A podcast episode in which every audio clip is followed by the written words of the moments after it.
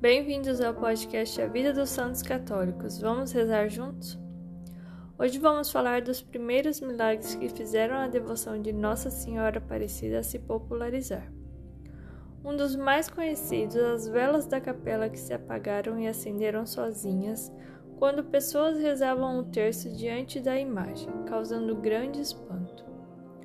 Outro milagre contado em sua história foi a libertação do escravo Zacarias, que fugiu de uma fazenda e estava sendo procurado por toda a redondeza, até ser encontrado no Vale do Paraíba.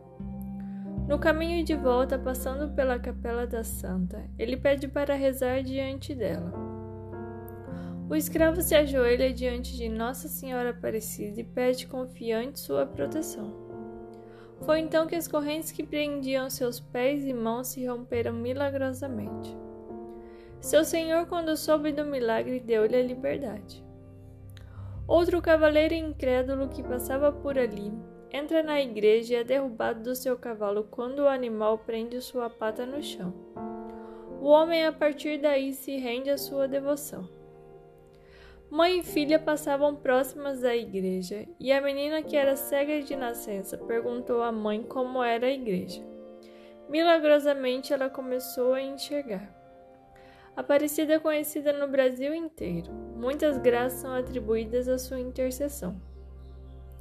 Não deixe de amar essa doce mãe.